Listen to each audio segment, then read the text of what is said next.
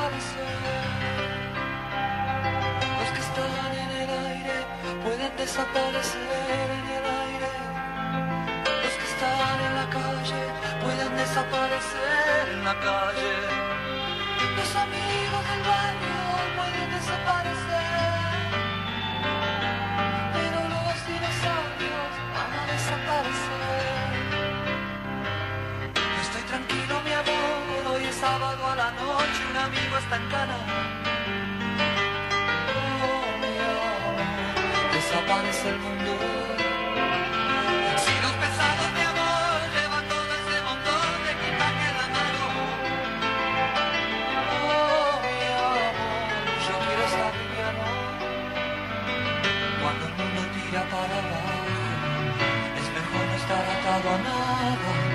Imaginen a los dinosaurios en la cama. Cuando el mundo tira para abajo,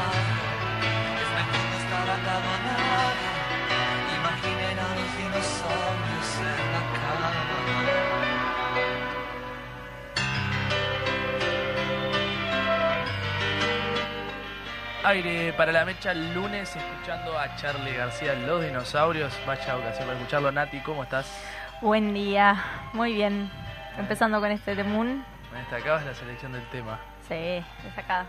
Es el cumpleaños de Carlos Alberto García. De Charlie, sí, así es. A mi entender, el Carlos Alberto más importante de la música argentina. Oh, eh, sí, sí, sí. Me puse polémico ahí, No, los no. amigos ricoteros me van a matar. Carlos Alberto, sí, para mí sí. Como yo sabes que para mí sí. Eh, Pero bueno, eh, y la selección aparte de Luis. Alberto, ¿no? Spinetta. No, pero está abajo de Carlos Alberto. O sea, en Argentina son todos Alberto. Bien. Olmedo. Menos Fernández que desapareció. Ah, ayer apareció. ¿Por qué te fuiste? ¿Qué pasó con Alberto Fernández? Lo congelaron. Eh, ¿Cómo era? Que le decían, le cambiaban el nombre y le ponían algo para burlarse. ¿Cómo? Al nombre Alberto se lo cambiaban para... Ay, no me acuerdo. Eh, Pero bueno, está. Eh, Alberto Fernández que está como pobre. muerto en vida, digamos. Pero bueno. Que está, a veces estar... el pa- hoy Alberto Fernández no es la peor persona que No. se debe sentir en Argentina. Obvio que no, no. No, Me no. imagino a una Patricia. Hoy no, está complejo ser ¿Cuál es el Patricia segundo- hoy. ¿Cuál es el segundo nombre de Patricia? Vamos a inventárselo. Le voy a, le voy a decir Eh. Esther. Patricia Estel, Esther Burlich. Tiene nombre, tiene pinta de tener un segundo nombre de vieja meada. Sí. Patricia. mm, Auspicia gerontofobia. No, es por lo que dice Javo Javier. Milei. exacto, exacto. Bueno, ¿por qué estamos hablando de esto? Primero que nada, eh, destacar a Charlie García en uno de sus Sí. cumpleaños, eh, el- uno de los grandes, para no entrar en- más en la polémica, de la música y un rupturista también, Sí, total. fusionando varios géneros y dando paso a, a nuevos artistas. Y además, soy muy amante de Charlie García, por si no lo notaron. Sí, obvio. Somos, me encanta. Bueno, eh, tengo un libro, Charlie, después si querés te lo presto. Ah, bueno, que estoy. son las alegorías de las canciones que él, que él escribió, Ah, mirá. que está bueno, las interpretaciones que tiene. Qué Estábamos genial. escuchando a los dinosaurios, Sí, justo. que, que justo, y bueno, tiene relación a lo que va a suceder en el programa eh, De del día de hoy, ¿no? Eh, con unas elecciones en la vecina orilla que nos tiene A diferencia, es como si estuviera el día soleado, Sí. Lo Eh, cual no es cierto. Lo al cual es, es, es, que es como un paralelismo psicocósmico al revés. Como Ah, no sé cómo se, se nombraría ese recurso, pero bueno, está. Nihilismo. Bueno, el día está muy nihilista en Uruguay, Ok. ¿no? O sea, está como, como bueno, tipo, está. Bueno, veníamos eh, cayendo a la radio y la compañera Díaz, eh, Natalia, que un día le voy a decir el segundo nombre, No, este, lo decís decía- públicamente y se quema todo, o sea, se quema la radio. eh, me gustaría tener un segundo nombre tipo Roberto, o sea, Ro- que sea el Rorro, Rodrigo el Rorro, Roberto. el Rorro. No, eh, ven- claro, Robert- Rodrigo Romeo. Eh, veníamos hablando de que, que te gustaría comer tortas fritas. Sí, hoy estaba, me levanté con ganas de comer torta frita. Y no es antojo, ¿eh? No, no hay No, cosas no, raras. nadie dijo nada, nadie dijo nada. No hay Este, cosas raras ni nada No, no hay ganas de maternar con 15 madres No, más, no. ¿verdad? No, no, no, no. Por ahora no. Por ahora no. Eh, no, y, y me surgió la, la pregunta, porque a mí me pasa que las tortas fritas son para la tarde, no para la, la mañana. Para mí las tortas fritas no tienen hora, o sea... Vos podés cenar perfectamente una torta Yo frita. me puedo cenar una torta frita con dulce de leche arriba Uy. tranquilamente. Eso es una cena. Tranquilamente. Y más tipo si tomé fresquita, ¿viste? Ah, mirá, volviendo. Pero no llegó la funda de la compañía. De, de Coca-Cola, la compañía De no llegó la Coca-Cola. funda. De la Pepsi. De la Pesicola. Sí. Bueno, eh, sí, yo hay comidas que tienen ¿no? tipo horario. A mí desayunar me gusta desayunar cosas eh, dulces, por ejemplo. Ah, no, yo La merienda desayuno y la salado. de desayuno son cosas dulces. No, yo desayuno salado. Tipo, desayuno tipo huevo con... Ahí va. Sí, ahí va. Fit. Eh, claro. Y después fruta dulce, pero en realidad me gusta desayunar tipo huevo con pan, tipo salado. Y después el balde así, el tarrín de Wayne Po- Protein. Sí. Pa, whey- el whey protein. ¿Lo supiste consumir? Sí, cuando entrenaba, sí. En pretemporada me vivía tomando. Eso es peor whey que la fresquita. Sí, eso es droga dura. Claro, aparte, cuando vas al gimnasio te encontrás con, con los compañeros y compañeras con, con tarro así. Con un tarro gigante ah, haciendo- ah, eh, Ojo ese gesto. Bueno, pero, claro, menos mal que no estamos saliendo por Twitch en vivo ahora. Se, se despertó raro, Rodrigo. No, no, no. Eh, contento, contento Se porque despertó horny. hoy, hoy, hoy juega el Club Nacional. Hoy juega el Club Nacional de Fútbol. Bueno. Eso. Eh, Después de un gran fin de semana para el tradicional rival, ¿no? ¿Quién es el Porque tradicional rival? no, porque no volaste de eso. ¿Quién es el tradicional rival? Para que evidenciar el, el, el perfilismo de este No, programa. yo me refería a que juega porque estoy contento porque soy hincha, no, no traen disputas. Eh, bueno, se están disputando los juegos, ya que entramos en el deporte, es un breve repaso, se están disputando los Juegos Panamericanos Exacto. en el país de Chile. hablando de eso. Y en el día de hoy Uruguay obtuvo tres medallas y fueron todas en remo, que es el Sí. deporte más ganador. Más Hoy en día el remo ha tenido un crecimiento tremendo en Uruguay y está buenísimo, como otros deportes en otros años, pero el remo yo creo que viene como un. ¿Por qué ascendente. competís? ¿Por qué competís? Como otros deportes en otros No, años, yo veo el, el no. sesgo del atletismo ahí. No, porque en realidad es verdad, tipo, eh, hubo co- como que después en los charrúa, por ejemplo, se define el, el, el deporte anual como... eh, como se, se define, bueno, qué deporte este año fue Tuvo más desarrollado, tuvo más impacto, obtuvo mejores mejores reconocimientos, mejores resultados. Eh, y este año yo creo que el remo ha tenido como un ascendente importante estos últimos años, pero Seguro. No, igual además es un deporte histórico, es el que tiene más medallas para, para Uruguay, así que eh, y además es uno de los deportes más descentralizados que tiene sí, este país. total, sí que no está todo acá en Montevideo. en Exactamente. ¿Qué? Eh, ¿Qué y sí, dice? y sí, el Y magia sí, mayor ¿Dónde dice, vamos a remar acá? y sí, ah. No, hay lugares para remar, se hace Rema, remo en las playas del cerro. Rema. Un día tenemos que arrancar la, la mecha con rema. Y si quiero, y si queremos aparecer dormidos ahí delante de la transmisión estaría bueno arrancar con, con Jorgito. Con Jorgito Drexler. Bueno, pero no todos los temas son tan alegres y, No. y tan pum para arriba. Eh, Va a tirar el caramelito negro. Exactamente. Bueno, se supieron detalles aún más de la causa y el caso Penades. Ujú, Sí, es un tema bastante complejo, que moviliza un montón a la, a la, a la sociedad uruguaya, yo creo, como la sensibiliza particularmente, y eso habla bien también de la sociedad uruguaya, como pero que no tiene la presencia en los medios que podría estar teniendo. No la tiene Digámoslo. eh, más allá de las redes sociales, no ocupa No. un rol protagónico. De hecho, vimos hace poco uno de los medios hegemónicos hacer como un raconto de la trayectoria de, del ex senador, hoy por hoy. Lo cual fue bastante irrisorio. Raro. Este, Por cuando no uno habla de este tema es como que tiene que respirar antes, ¿no? Sí, Con, contar, eh, inhalar, exhalar y después... para que no salga todo el- lo primero que a uno se le viene a la cabeza. No, claro, porque También. aparte lo- los Y impulsos horrible. nunca son buenos tampoco. Exacto. Eh, Sí. Y los detalles esos tampoco... Los impulsos nunca son buenos, son como aseveraciones que yo me anoto en el cerebro después. Los impulsos nunca son buenos si hablamos de estos, en estos términos, Ah, ¿no? De, de aseveraciones que estamos Ah, a- sí, en más la hablando de política, obviamente. En la radio, No, obviamente. Siempre hay que pensar dos veces antes de opinar, gente. claro. Este, por ejemplo, yo no pensé no pensé mucho cuando le dije vieja, ah, Patricia Esther Bullrich. Claro.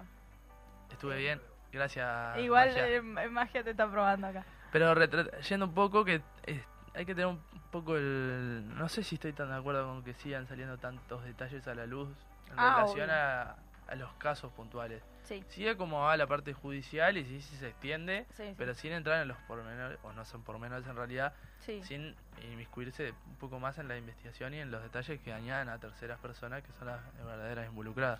Claro, sí, exacto. como que en realidad no contribuye al proceso, o sea, que se revelen detalles tipo de las denuncias, incluso los contenidos de las denuncias, porque eh, perjudica más que nada a las víctimas, son las que menos garantías generalmente tienen en estos procesos y, y si en la opinión pública se, se, se filtran algunas cosas, quedan en lugares eh, que no que no que no están bien y aparte entorpecen a veces los procesos propiamente y los procesos de comprender como la cuestión más socialmente, ¿no? Eh, Sí, sí, sí. Y ahora se colocaron cosas nuevas al caso. eh, bueno, parece que va para largo esto, esa investigación y que, que, bueno, parece que es mucho más grande de lo que implica la figura del ex senador también. claro, Así que, bueno, sí. Pero estaremos expectantes, pero Ah. hay, es importante en estos casos, eh, Om, Om, como diría una persona que eh, conocemos. en estos casos que- como ta, también esperar un poco a la justicia eh, antes de eso, de, de- de salir como a...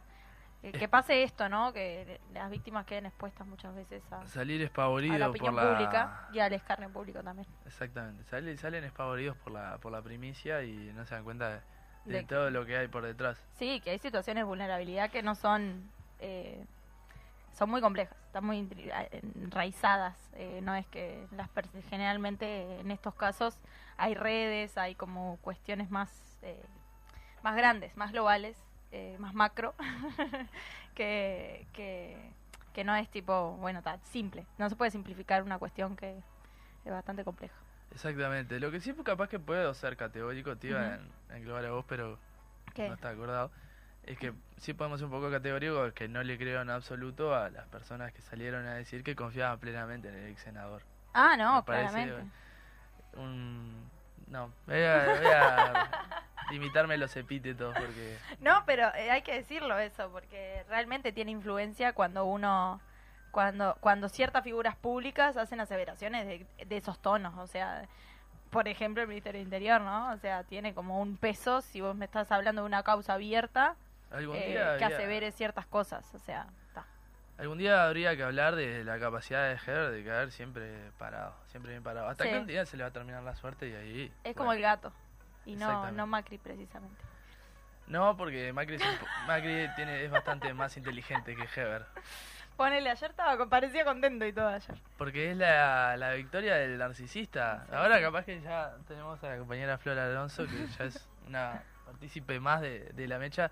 Capaz que nos puede hablar un poco de la figura de, De de lo que ha hecho Mauricio Macri en estas campañas, que tuvo un rol protagónico.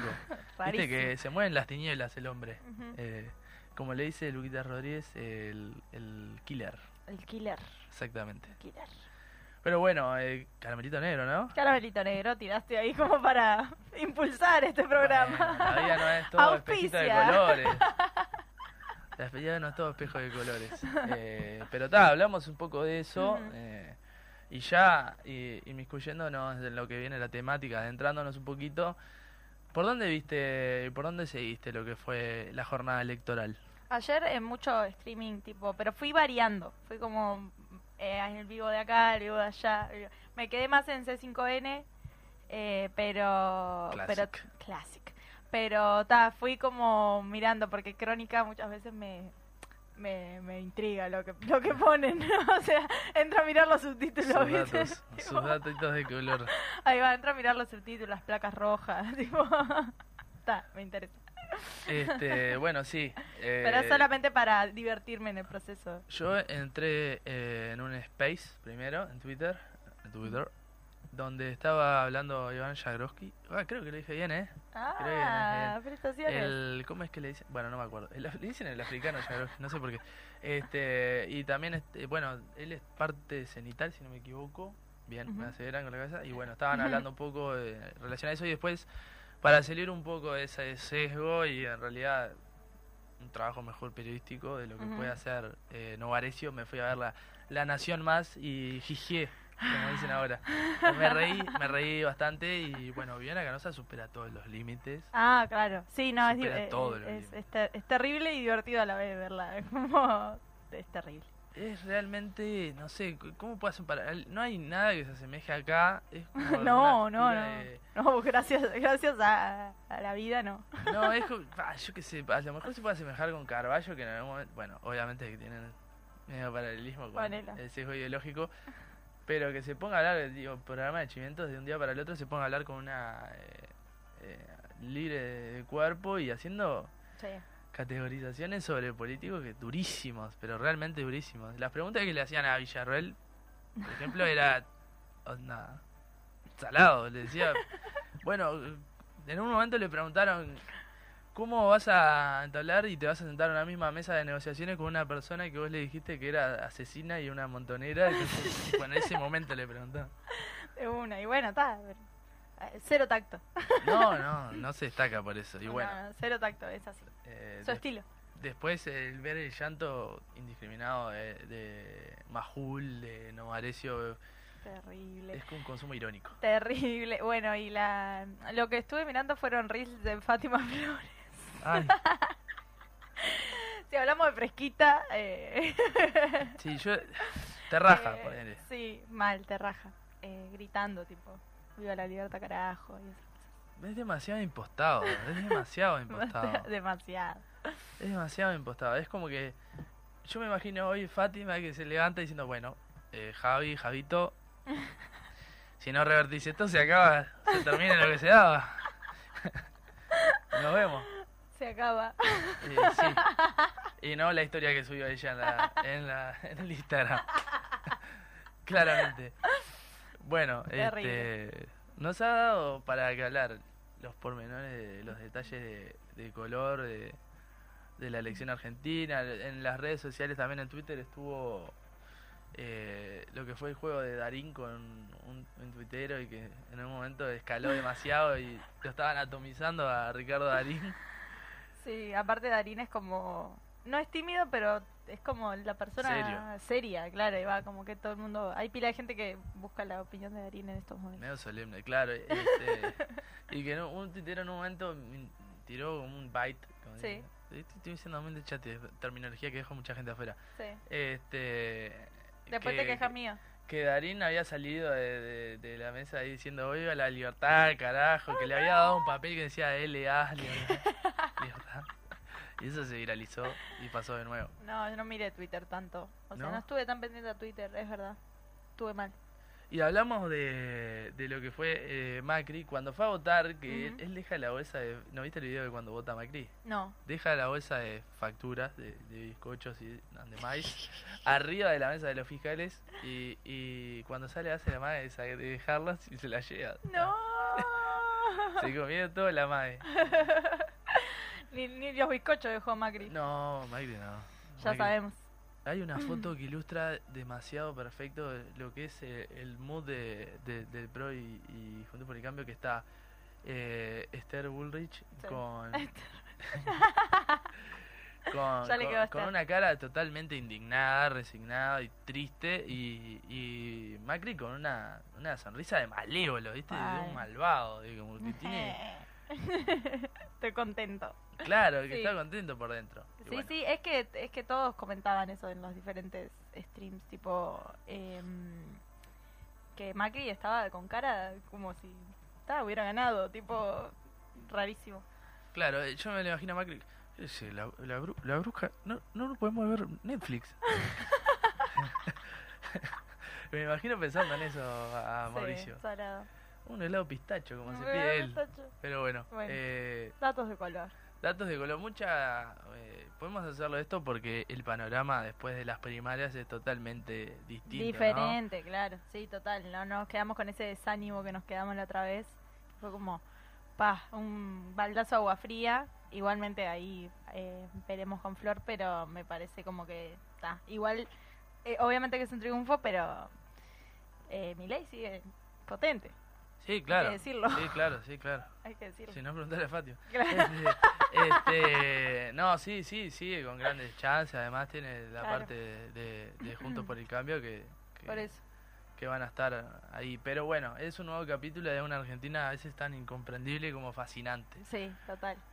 Pausa comercial y ya venimos con Flora. No se dejamos hablar cosas que nosotros no No sabemos.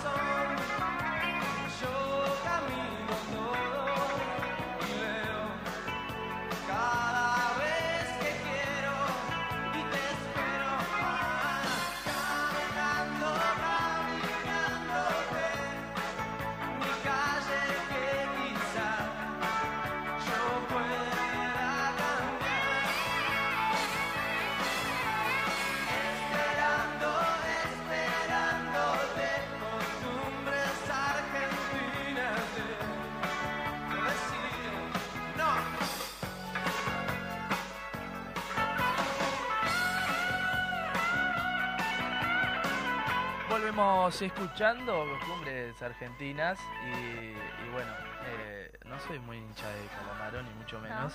Me parece, No, yo tampoco. me parece medio, medio Bobby Charlton. Este, pero bueno, esta es una canción clásica y además fue la reversión que ganó la fábrica de jingles, así Sí. que también tiene sentido. Ahí y va, era- bien, bien, bien. con Sergio ganamos decía, ¿no? Eh, Ahí va. Ganamos. ¿Por qué no pusiste eso? No, pues bueno, sería demasiado hurto, ¿no? Este, me imagino un Marcos Aramburu, Ahí va. yo no voy a depositar de esa plata. No, no, no, ninguno de marca el nosotros. espacio. Este, bueno, ya tenemos a Flor Alonso, estábamos hablando, eh, magíster en ciencia política, eso hay que aclararlo. Ahí también. va, sí, no. Estábamos hablando en la nosotros pausa tirando. comercial. ¿Cómo andas? ¿Qué tal? ¿Cómo están? Muchas gracias por, por invitarme de vuelta. No quiero que me cancelen, pero a mí me gusta Calamaro, perdón. No, tranqui. Voy a empezar con, cada con una opinión un poco polémica, pero No, no pasa nada. no me cancelen, por favor. Pero igual reconozco que me gustan las canciones, ¿no?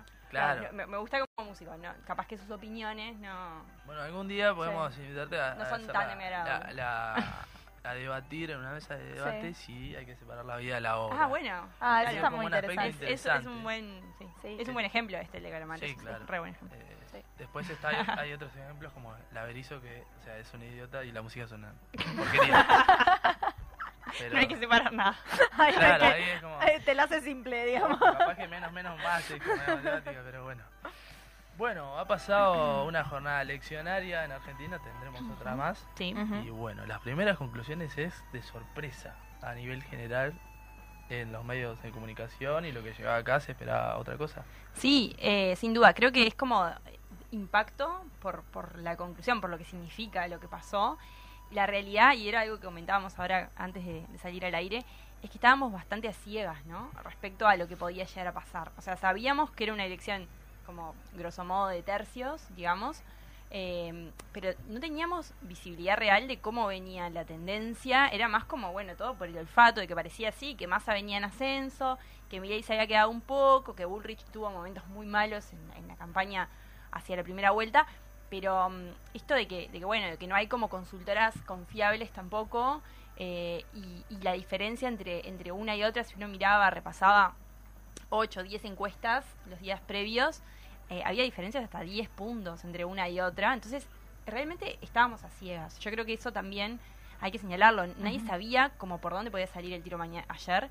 Y, y bueno, y me parece que, que sí, que lo, lo más impactante de todo, capaz, es esto, es, bueno, el, el ministro de Economía de un país que está atravesando una crisis económica muy grave, muy importante, con niveles de inflación altísimos, está en el está en partido y revirtió el estado anímico y como el, digamos la, la percepción que tenía la sociedad a nivel psicológico de que esto ya estaba saldado y de que y de que bueno de que, de que claramente iba a ganar alguna de las fuerzas opositoras.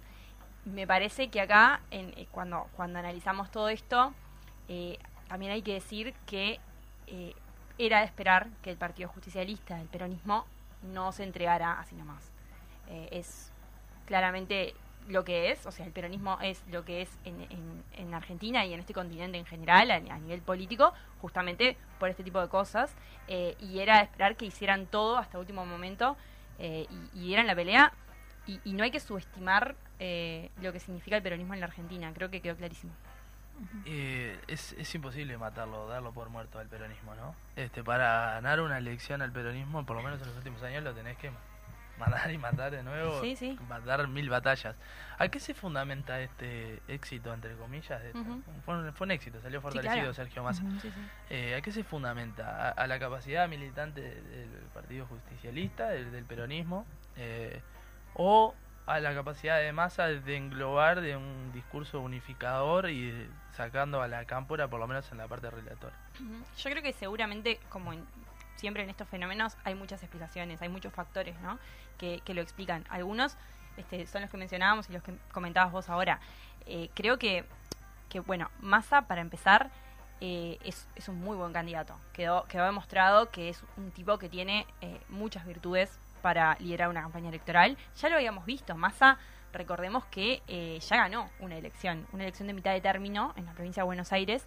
Eh, le ganó a, a Martín Saurralde, que era el candidato del kirchnerismo en ese momento, cuando él se abre y va por afuera de- del kirchnerismo, cuando se pelea con, con Cristina en 2013, él gana las elecciones de, de Sí. mitad de término y en un momento parecía que era uno de los presidenciables fuertes. Después, bueno, Macri, la verdad, construyó como mejores apoyos y terminó siendo él la alternativa al kirchnerismo, pero eh, Massa ya había demostrado que tenía como capacidades este, para, para enfrentar una campaña electoral.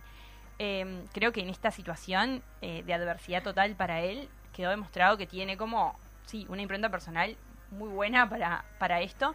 Eh, si uno mira lo que fueron los debates, salió casi indemne de los dos debates, ¿no? Y, Sí. y en realidad es eso, es, es el ministro de Economía actual está muy ligado a la gestión económica actual de, de este gobierno y sin embargo, o sea, no salió con demasiado daño del debate como uno podría esperar, ¿no? Eh, y eso creo que es una habilidad personal que hay que, hay que decirla, o sea, a nivel individual es, es bueno. Su debilidad principal como candidato, obviamente, es su gestión, digo, Claro. este, que, que todo el mundo le, le- le tira y me parece que también va, va a ser el argumento de Milei hacia, hacia esta segunda vuelta. Después, en segundo lugar, creo que el aparato de- del Partido Justicialista, que había estado de capa caída en, la- en las PASO, no había sido lo que, lo que ni cerca de lo que puede llegar a ser. Eh, en las PASO había 11 millones de personas en el parón electoral que ni siquiera fueron a votar. Ese número se redujo muchísimo ayer. Eh, la participación pasó de, de 61 a 74%, o sea, creció un montón, sobre todo en eh, circunscripciones importantes para el peronismo, como la provincia de Buenos Aires. que la provincia de Buenos Aires es casi el 40% del padrón electoral de la Argentina. O sea, es realmente una circunscripción muy, muy grande, con mucho peso electoral. Y que ayer también los intendentes este, se jugaban su reelección. Eso hace que eh, tengan más incentivos probablemente para la campaña, para movilizar. Y, y bueno, y sin duda la movilización eh, alcanzó niveles, niveles muy altos.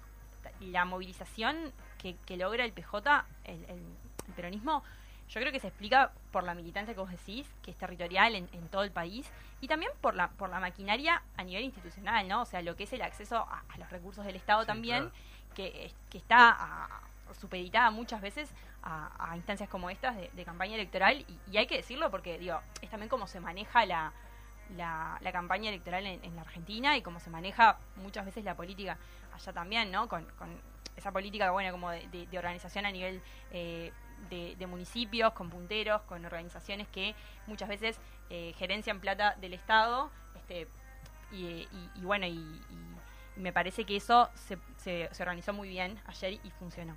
Después, algunas medidas que tomó de cara a la primera vuelta, eh, por ejemplo, que, que pueden ser como simpáticas o populares, ¿no? Como la eliminación del impuesto a las ganancias, eh, que por más que bueno que de repente algún economista diga bueno y, y cómo se hace eso cómo se afronta esa renuncia de recursos del Estado de, de un día para el otro este un impuesto que está financiando eh, al Estado. Bueno también para mucha gente es, es un alivio eh, financiero en lo inmediato. Entonces creo que también son medidas que muchas veces este, son son populares para los candidatos. Y por otro lado se habla también ya este creo que ahí ustedes mencionaban algunos de los politólogos de, de Cenital que que decían este que, que a veces el voto del miedo moviliza, ¿no? Creo que eh, el horror de lo que significaba Milei para, para mucha gente eh, movilizó y, y coordinó el voto en lo que parecía que era como, bueno, el contrapeso más importante para Milei, que es Sergio Massa. Este, y eso creo que también puede haber ido en desmedro de, de candidaturas más pequeñas, este, que, que hablábamos fuera del aire, ¿no? De, por ejemplo, Bregman o, o el propio Schiaretti. Eh, Schiaretti que no hizo una mala elección, pero creo que capaz que no es, no es lo máximo que podría haber alcanzado. Eh, bueno, yo creo que este tipo de escenarios favorecen a, a que se concentre, en, obviamente, en las alternativas más grandes, más, más importantes. eh, y, y bueno, y me parece que, que en ese sentido Sergio Massa sintetizó como el contrapeso del horror de lo que puede significar mi ley para gran parte de, de- de la sociedad argentina. Sí, a- además se, se lo puede escuchar en los últimos días y en el directamente su discurso post, post elección resultado oficial, hablando de tres cuestiones claras, que es la parte de unidad a nivel de plan nación, recoger a todo el mundo, que hay lugar en el espacio de, de- de unión, unión por la patria a, to- a todos y todas, hablar de la familia y hablar de la iglesia también, que eso de- del Papa, Sí. con lo cual anteriormente no tenía muy, muy buena relación con, con Massa, Francisco. Y bueno, eh, Milei y lo que tiene que ver Libertad Avanza ya eh, ha tenido como algunas contradicciones en su conformación. Eh, ¿Cómo va a poder contrarrestar estas cuestiones que están bastante intrínsecas en, en del argentino y la argentina? Sí, está, está buena esta síntesis que haces como de, lo- de esos tres puntos de, de masa.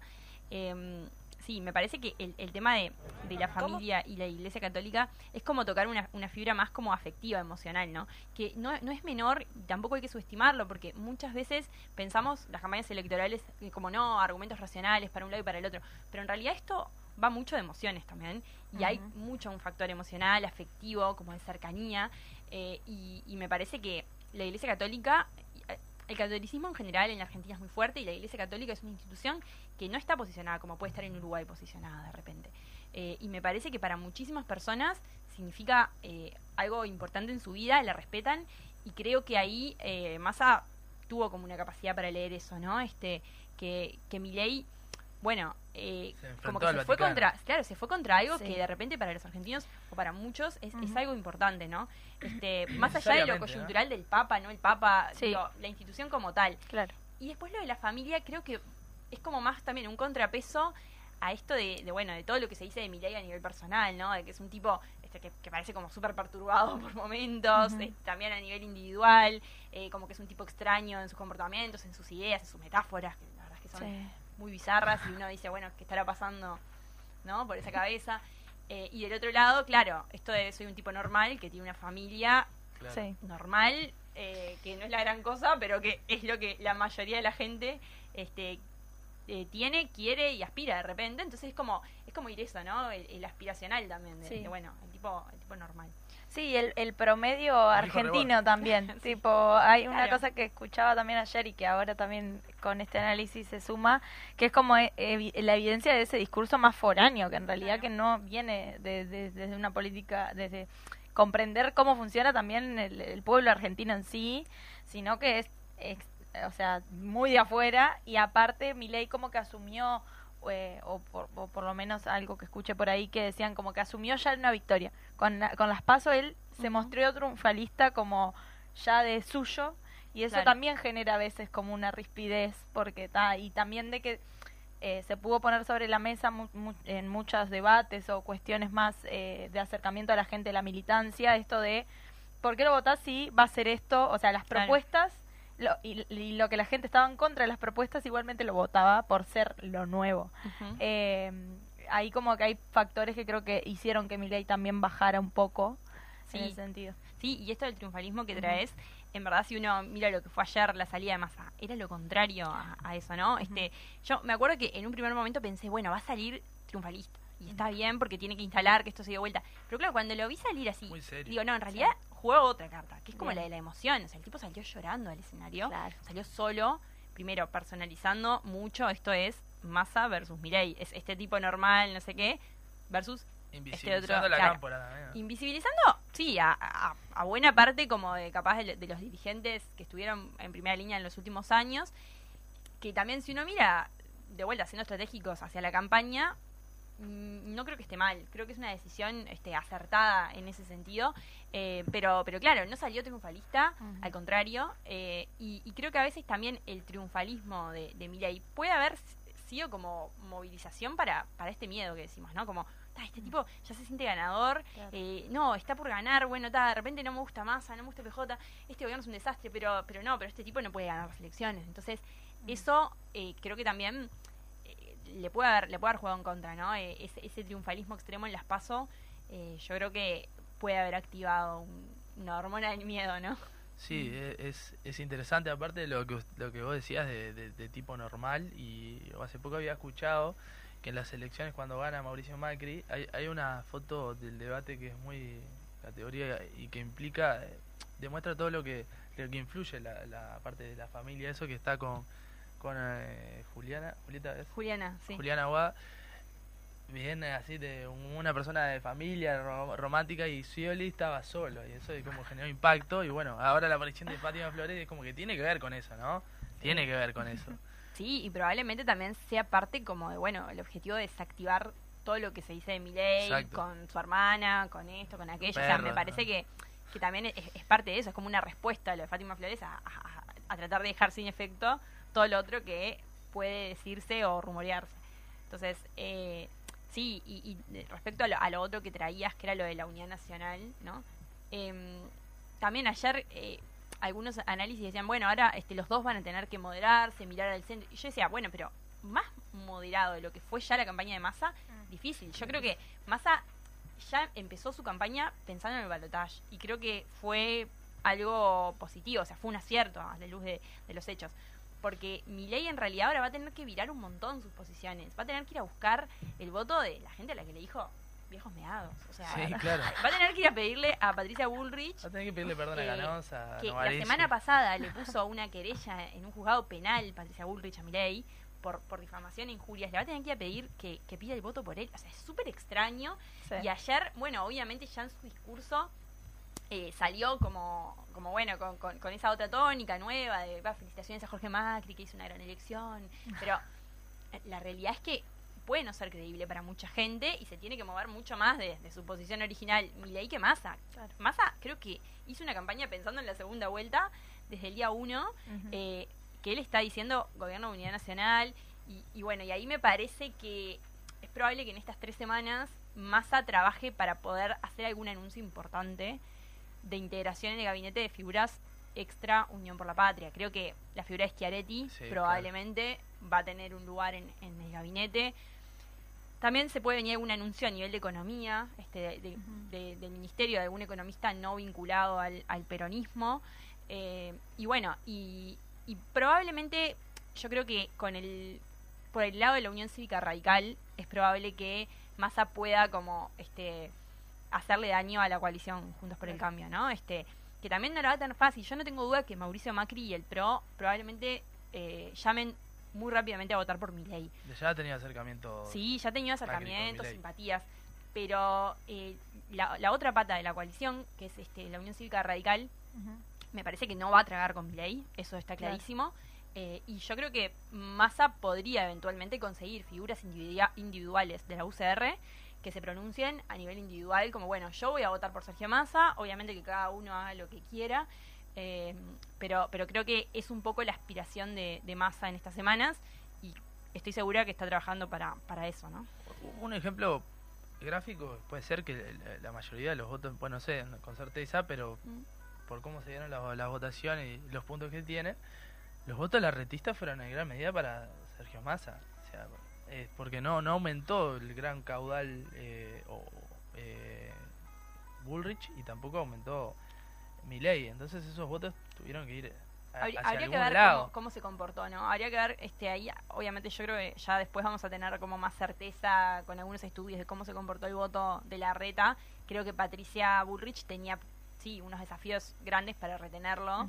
Eh, Patricia Bullrich estaba en un, en un dilema muy difícil, ¿no? Que era como, bueno, eh, tengo que moderarme un poco para cerrar la puerta y que no se me vaya la gente de la reta, pero por otro lado tampoco moderarme tanto, porque si me pongo muy eh, al centro y muy moderada, toda la gente más como radicalizada de Juntos por el Cambio capaz que empieza a mirar por a Milei Claro. y entonces era como que estaba en un equilibrio complicado.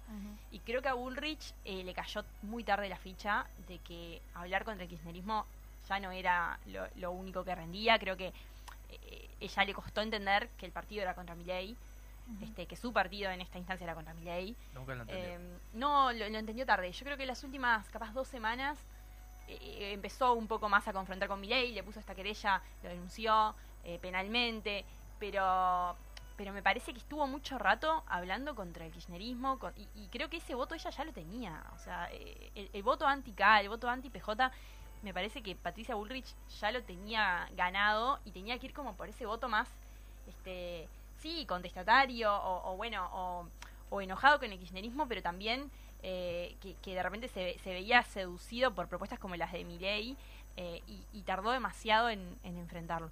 Eh, y bueno, me parece que, es parte también de la explicación de por qué pasó eso, ¿no? No supo resumir después de las pasos.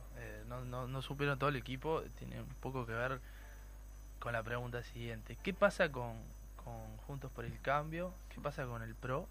Y, qué- y bueno, ya Bullrich se despidió del plano político a priori. Sí, sí, de la primera Prácticamente que se retiró. de la primera línea seguro. Eh, y, y sí, eh, me parece que, que la coalición Juntos por el Cambio ayer quedó herida de muerte, te diría. No, no, no digo que, que vaya a terminarse, que vaya a disolverse, porque eso es muy difícil y más en la Argentina que todo es muy volátil.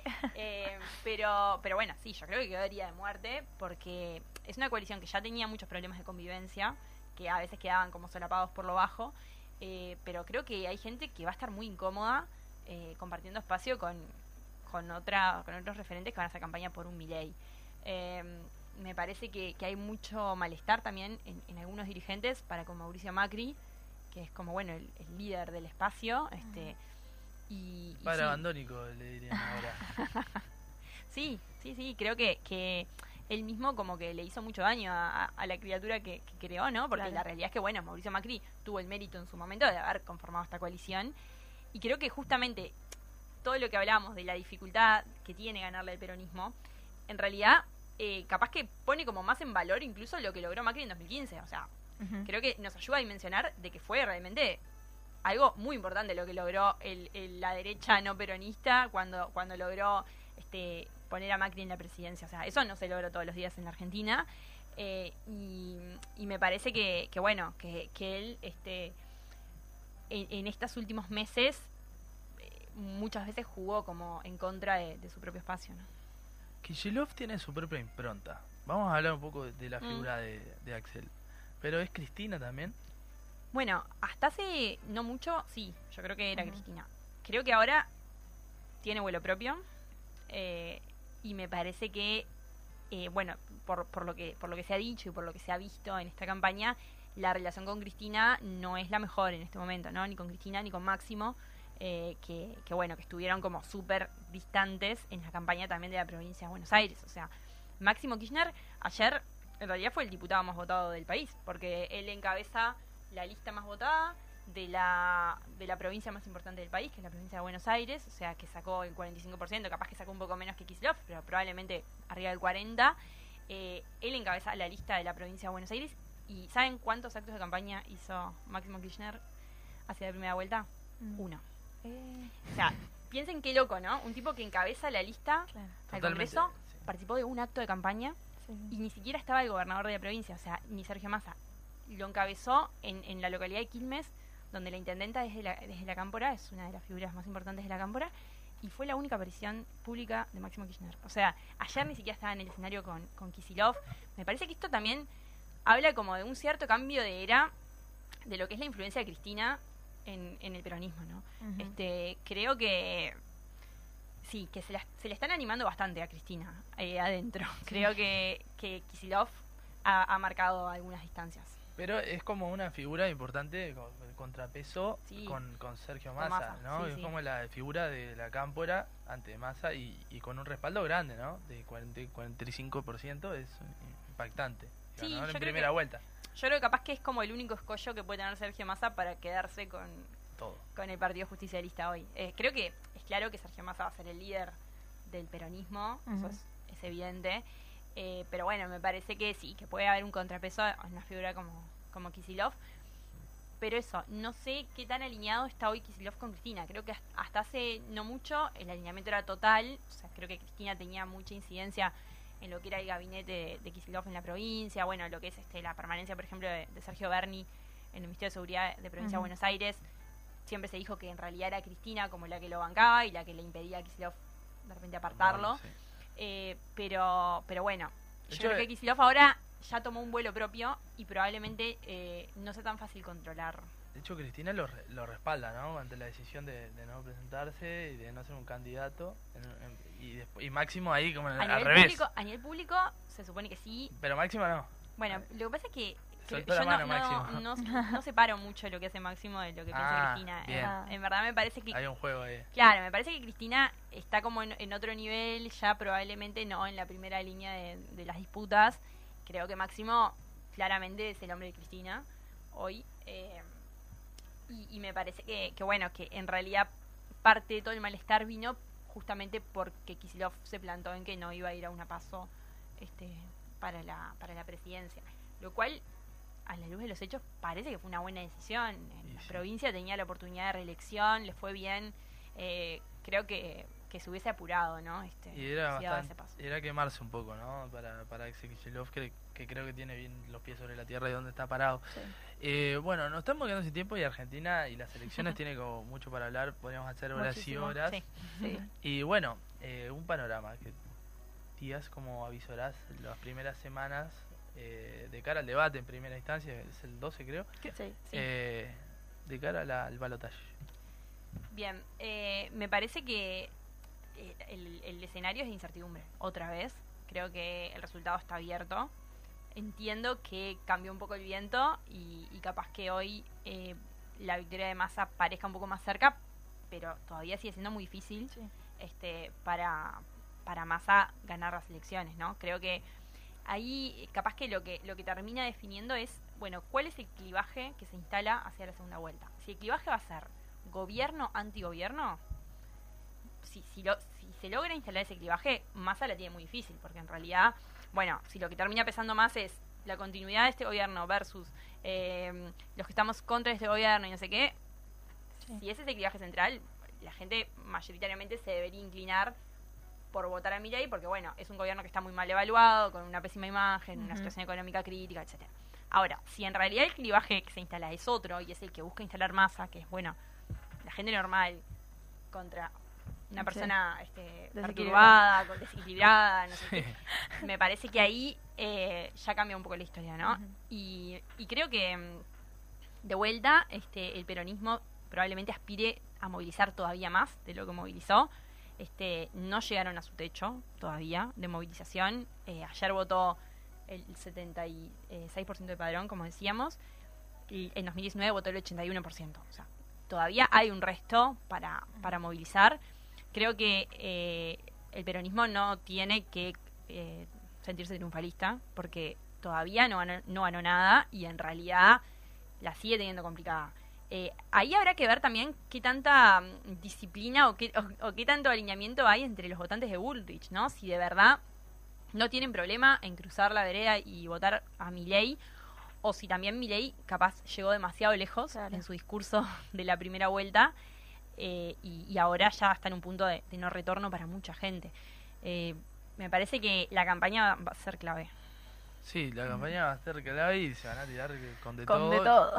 Yo creo que eh, en el sentido de, de Juntos por el Cambio, a los dirigentes medio como no los están escuchando tanto, entonces creo que hablaba un poco, de, ayer justo con, con nombradas vos Cenital, hablaban un poco de, de hablarle a los votantes, a los militantes y a las personas que van Claro. a votar y no tanto hablarle a los dirigentes. Sí, sí, estoy de acuerdo. Este quedó claro que, que la gente vota lo que quiere. Eh, en ese sentido y sí, me parece que, que es, es un acierto si se, si se enfoca así de, de ambas partes, ¿no? Eh, creo que, que la candidatura de Milei capaz que estuvo corta de miras en esto de que, de que fue un discurso que solo servía si ganaba en primera vuelta y solo, ¿no? O sea, Claro. eh, realmente como que puso cercos con todo el mundo, este, dinamitó todos los puentes, salvo uno que es Mauricio Macri, dinamitó todos los puentes con el espacio de, de Juntos por el Cambio, eh, y ahora tiene que eh, regular, ¿no? Como Hablar con el retroceder. otro Macri, por ejemplo. Claro. Eh, pero, pero bueno, yo creo que la campaña electoral va a ser muy importante. Se va a jugar eh, prácticamente todo en estas tres semanas. Sí, y también influye un poco el, el bagaje y la experiencia y la experticia en estos temas, que Massa se vuelve con pez abajo del agua y bueno, Milei no tiene esa experiencia. Bueno, muchas gracias, Flor. Gracias. Gracias a ustedes. Ha pasado la palabra de la magistra en ciencia política, Florencia Alonso, que ya es prácticamente la integrante columnista del Obvio, programa de la mecha, ya y que ya de la comprometemos que después Sí, del obvio. balotage vamos a tener su, palabra. Esperemos, y lo digo a título personal al menos, que con la victoria de Sergio Massa, que tampoco es como wow, wow, wow, pero tenemos a Milei al lado, entonces... Claro, o sea, Del tipo A ver. normal, ¿crees que en el Claro. tipo normal? claro. es, es el momento donde patria y familia se pone... Obvio, y él se pone contento. claro, el viejo conservador. Yo no soy viejo meado, yo soy viejo conservador. Conservador. Viejos valores. Bueno, eh, Nati, ha sido un placer. Un placer, como siempre. Nos reencontramos el próximo lunes. Ha sido un nuevo programa de La Mecha. Vamos arriba.